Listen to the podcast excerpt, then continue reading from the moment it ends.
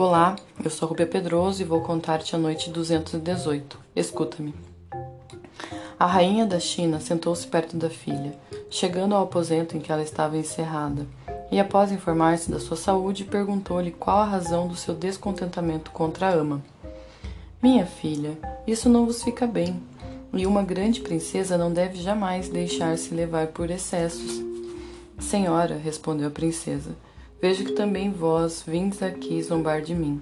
Mas eu vos digo que não sossegarei enquanto não tiver desposado o formoso cavalheiro que esta noite dormiu comigo.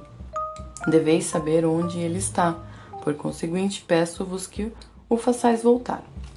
Minha filha, respondeu a rainha, surpreendei-me, e eu nada compreendo das vossas, das vossas palavras.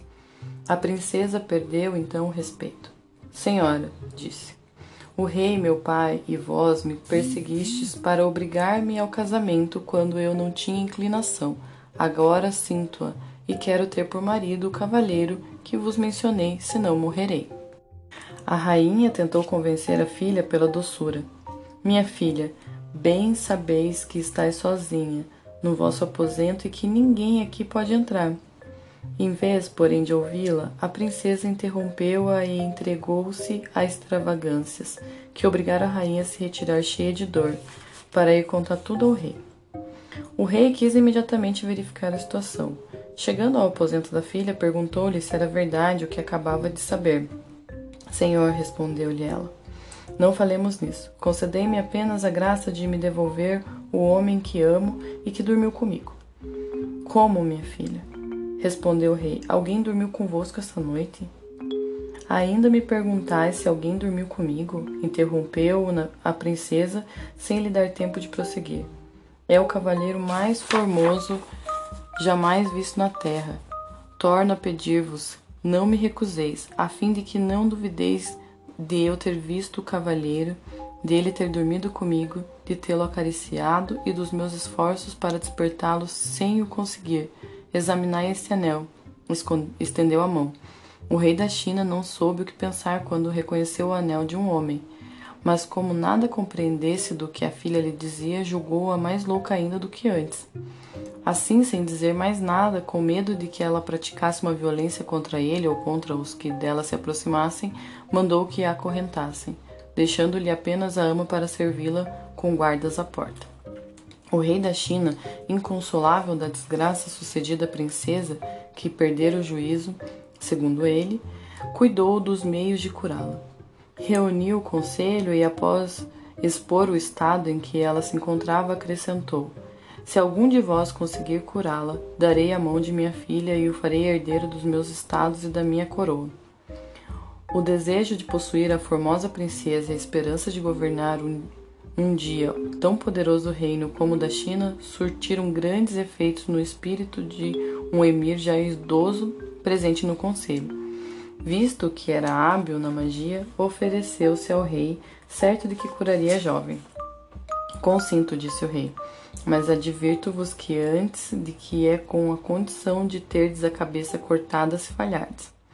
Não seria justo que merecesses tão grande recompensa sem arriscar alguma coisa. O que digo de vós, digo de todos e os outros que se apresentarem depois. No caso de não aceitardes as condições ou no caso de não conseguir descurá-la. O emir aceitou as condições e o rei levou-o pessoalmente ao aposento da princesa. Esta cobriu o rosto ao ver aparecer o emir. Senhor, disse, surpreendei-me trazendo um homem que não conheço, a quem a religião me proíbe mostrar-me. Minha filha, respondeu o rei, a sua presença não deve vos escandalizar. É um dos meus emires que vos pediu em casamento. Senhor, disse a princesa, não é o que já me destes e cuja promessa recebi com o anel que uso. Já vos zanguei e não o aceito. O emir esperava que a princesa fizesse malcriações. Espantou-se ao vê-la tranquila e falar com tão grande sensatez, e reconheceu imediatamente que a sua loucura se limitava a um violento amor. Não ousou tomar a liberdade de entrar em explicação com o rei.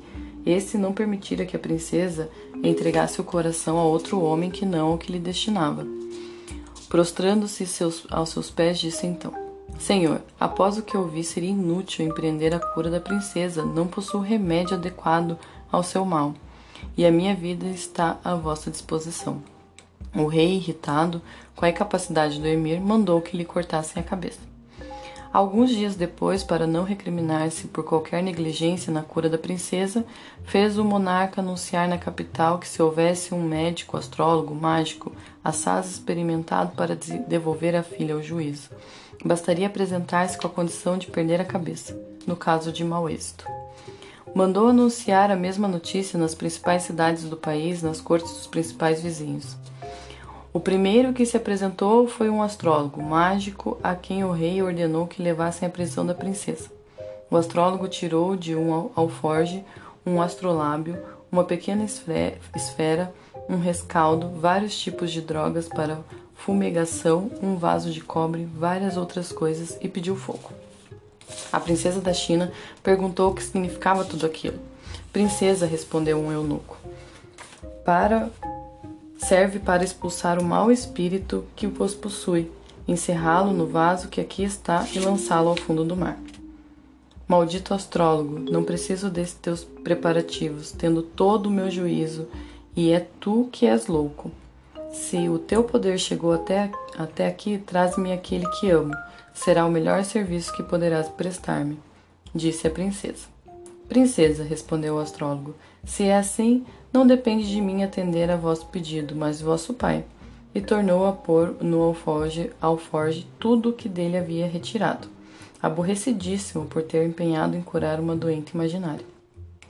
Quando o eunuco levou de novo o astrólogo à presença do rei da China, não esperou o pobre homem que o eunuco falasse, e disse: Senhor, conforme mandastes publicar e me confirmastes pessoalmente, julguei que a princesa estivesse louca e tinha certeza de lhe devolver o juízo mediante os segredos que possuo.